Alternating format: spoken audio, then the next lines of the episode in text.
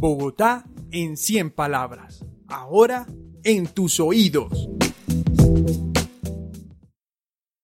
El elefante que saltaba en el fuelle.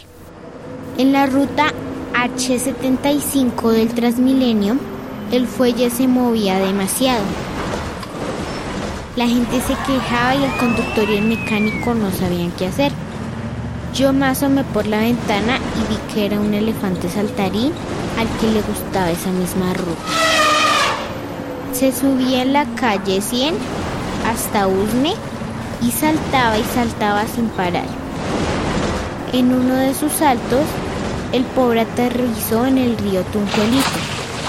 Nadie lo ha vuelto a ver, pero el bus se sigue moviendo. A lo mejor otro elefante está saltando. Margarita Carvajal, 7 años, Usme.